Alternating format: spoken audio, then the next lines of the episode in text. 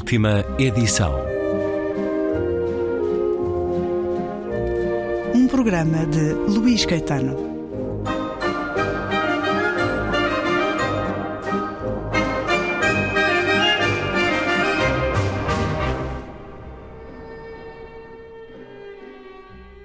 E porque nesse mesmo dia nasceu Pantagruel, o seu pai deu-lhe aquele nome porque Panta em grego significa tudo e Gruel em agareno significa sequioso. Do que se pode inferir que o mundo, a quando do seu nascimento, estava todo ele sequioso e via já em espírito de profecia que ele seria um dia o dominador dos sequiosos. O que lhe foi mostrado nessa mesma hora por outro sinal mais evidente, pois, enquanto a sua mãe, Badebec o paria e as parteiras esperavam recebê-lo, começaram a sair do seu ventre 68 almocreves, cada um deles trazendo consigo um mulo carregado de sal, após os quais saíram nove dromedários carregados de presuntos e de línguas de boi fumadas, sete camelos carregados de enguias e a seguir 25 carradas de alho porro, alhos, cebolas e cebolinhos, o que muito espantou as ditas parteiras. Mas algumas delas disseram Aqui está uma boa provisão. Enquanto pudermos beber folgadamente e não furtivamente, é um bom sinal. São os aguilhões do vinho. E enquanto elas tagarelavam estas pequenas coisas entre si, eis que saiu Pantagruel, tão peludo como um urso, acerca do qual uma delas disse com espírito profético: Nasceu com o pelo todo, vai fazer coisas maravilhosas, e se viver o suficiente, chegará a velho. E depois temos Pantagruel erguido pelo seu pai num desenho tão bonito de Gustave Doré. Li um certo de Gargantua e Pantagruel, de Rabelais, com a tradução de Manuel de Freitas e as ilustrações, como acabei de dizer, de Gustave Doré. São centenas de ilustrações. Uma belíssima edição da I Primatur, que está completa e disponível pela primeira vez no nosso país. Uma das obras da história da literatura Gargantua e Pantagruel, de Rabelais, na edição I Primatur. Rabelais, o francês que foi escritor, padre, há de abandonar o hábito, médico, físico, humanista. Sabe-se que morreu em 1553, terá nascido entre 1483 e 1494, e o que temos aqui agora disponível em dois volumes uma monumental edição, é um monumento da literatura que depois podemos adjetivar de pícara, burlesca, cómica, um humor várias vezes catológico. Gargantua e Pantagruel são quatro romances acrescidos de um apócrifo, de uma rara capacidade satírica de alguém que viu o mundo e riu com vontade perante aquilo que via. Rabelais, que Uh, Céline dizia que tinha procurado que a linguagem fosse de todos e para todos, que fala tão somente de coisas que ainda hoje marcam a nossa vida comum. A justiça, bem administrada, bem praticada. A guerra. Um, ele que contestava também os dogmas na universidade, o ímpeto conquistador das nações, as superstições e por isso, suponho, os medos que vergavam o indivíduo, ora, a Igreja era feita desses medos, o que faz dele um homem muito corajoso. Rabelais, Gargantua e Pantagruel, muitos de nós terão edições bastante mais simples em casa ao longo dos anos, das décadas. Várias editoras uh, publicaram, Europa América, a Vega, mas uh, nunca assim o tivemos e nunca assim o tivemos com as maravilhosas ilustrações uh, que aqui nos surgem de Gustave Doré. Um dia uh, os leitores serão uma comunidade ainda mais reduzida do que são hoje, mas tenho a certeza que não só a grande literatura como as ilustrações de Gustave Doré serão muito apreciadas por essa pequena comunidade futura que cuidará de livros e os guardará e os lerá são imensas e são magníficas a acompanhar, de facto, uma obra extraordinária. Susana Ramos, a editora da iPrimatur, bem-vinda uma vez mais. Uma obra para se ler com um copo de bom vinho na mão, ou pelo menos a celebrar a vida, porque é isso que eles, eh, eles os personagens, vão fazendo. Eles, personagens gigantes, de muitas maneiras. Apresente-nos Gargantua e Pantagruel de Rabelais, Susana Ramos. Bom, Gargantua e Pantagruel uh, foi publicado em dois volumes, portanto, uh, extensíssimos, com 600 ilustrações do Doré e, portanto, um copo de vinho não será suficiente. Para a leitura terão de ser vários. É a velha questão, beber com moderação. Exatamente. Uh, terão de ser vários copos de vinho, uh, bons de preferência, porque de facto, uh, como dizia alguém, isto é, este livro é, é, em toda a literatura, o grande livro da festa, que enaltece a festa. Que mais espaço concede riso, à festa. a boa vida os prazeres da vida. E, e, há pouco, essa questão de ser um livro para, para toda a gente é, é bem verdade, porque nós temos aqui um registro que é extremamente erudito e com críticas mais ou menos veladas à, à ciência, à universidade, portanto, à Sorbonne, à religião, mas depois temos uma linguagem uh, escatológica, profundamente popular, porque, como, como dizia também o, o Mikhail Bakhtin, a única forma de nós conseguirmos perceber que obra monumental é esta e como é que se há, como é que há parágrafos maravilhosos e outros que são profundamente, peço desculpa por expressão, brejeiros, mas uhum. ainda assim literariamente maravilhosos.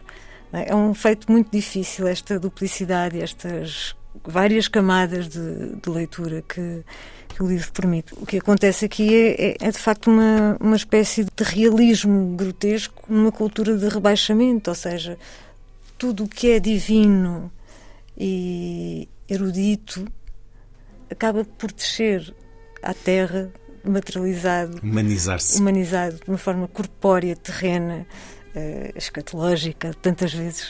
Porque faz parte da vida. Rabelais, que começa esta monumental obra dirigindo-se aos leitores, amigos leitores, que este livro lereis. Despojai-vos de toda a paixão, isto faz lembrar um bocadinho a Divina Comédia, e ao lê-lo não vos escandalizeis. Ele não contém mal nem infecção. É certo que aqui pouca perfeição. Aprendereis, exceto em matéria de riso. Outro tema para o meu coração não diviso. Vendo as dores que vos minam e consomem, é preferível a lágrimas escrever o riso, porque rir é próprio do homem. E a questão do riso, já desde Aristóteles, a reflexão que aqui nos é proposta sobre, no fundo, como encarar a vida com estes dois gigantes, Gargantua e o seu filho Pantagruel, também gigante, não confundir com o livro de Pantagruel, essa singela homenagem também à boa comida, à boa, aos bons momentos da vida. Lembremos que, por exemplo, no nome da Rosa, há uma personagem, Jorge de Burgos, que diz Cristo nunca riu. Portanto, só por aí se pode ver uh, Lá está, como arrojado. Porque ele afrontava os medos e a secura da vida, e ao fazê-lo, digo eu, afrontava a Igreja, mas afrontava também a Universidade. Ele teve conflitos com a Sorbonne, de muitas maneiras. Sim, sim, porque teve vários livros apreendidos e, sobretudo, o primeiro, o segundo e o terceiro. O quarto escapou e o quinto também.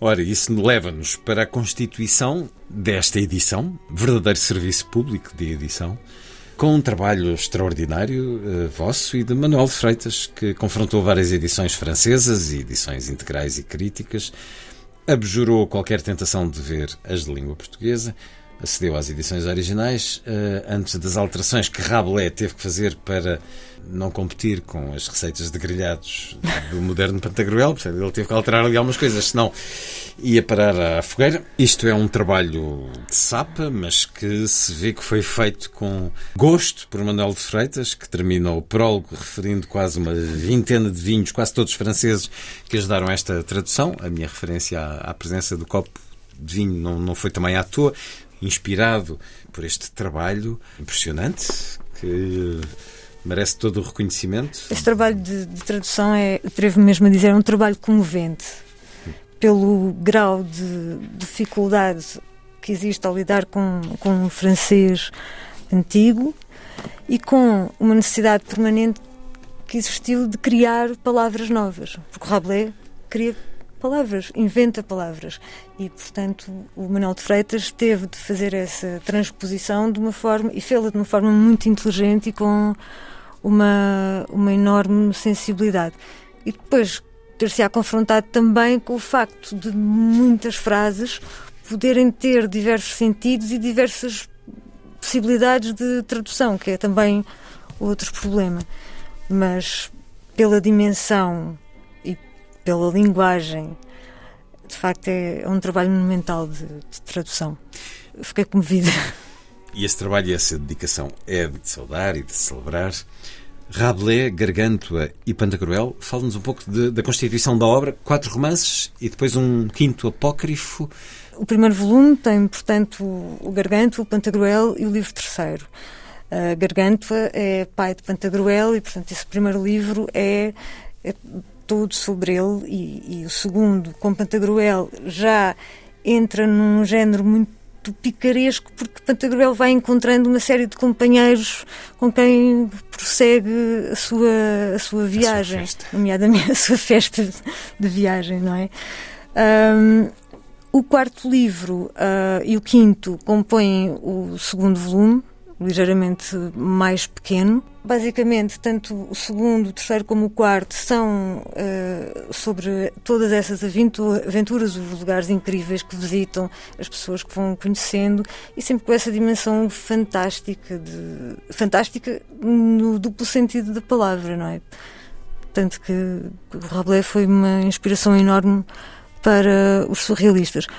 O quinto livro tem uma, uma linguagem bastante diferente dos outros, não se sabe se será uh, ou não de facto Rabelais.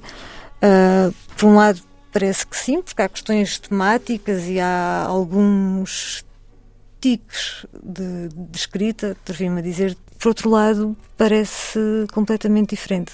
E agora? Temos disponíveis esses quatro livros mais um em dois volumes, monumental edição, 1300 páginas, creio eu, sensivelmente os dois, com uh, trabalho afincado e exigente e ao mesmo tempo percebe-se apaixonado da tradução de Manuel de Freitas e uh, as ilustrações de Gustavo Doré, que são sempre em qualquer livro, e ele trabalhou algumas das grandes obras da história da literatura mundial, incluindo a Bíblia. Faz disso um, uma proposta de leitura absolutamente prazerosa. Todas as páginas, praticamente, página sim, página não, têm uma ilustração muitíssimo pormenorizada. Detalhada, é isso Portanto, que é extraordinário. Uh, Doré terá lido com o maior cuidado e de forma muito inteligente foi uh, desenhar pormenores uh, que são incríveis, não é? É outra, é outra perspectiva do livro. É, olhar para as ilustrações. Tenho que procurar uma biografia do, do Gustavo Doré, porque isto é uma. Ou o homem não fazia mais nada senão desenhar. Vida extraordinária. Bom, é de muito de extraordinário que aqui falamos, de excessivo na, na paixão, na entrega à própria obra literária. Nos fala disso. Gargantua e Pantagruel. Rabelais, na tradução de Manuel de Freitas, ilustrações de Gustavo Doré, a edição em dois volumes, obra completa pela primeira vez no nosso país, nunca é demais sublinhar. Livro que nos foi apresentado pela editora Susana Ramos.